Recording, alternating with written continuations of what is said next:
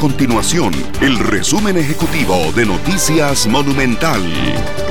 Hola, mi nombre es Fernando Muñoz y estas son las informaciones más importantes del día en Noticias Monumental. El Ministerio de Salud confirmó hasta este miércoles 5.836 casos de COVID-19 en Costa Rica. La cifra representa un aumento de 350 nuevos contagios en las últimas 24 horas.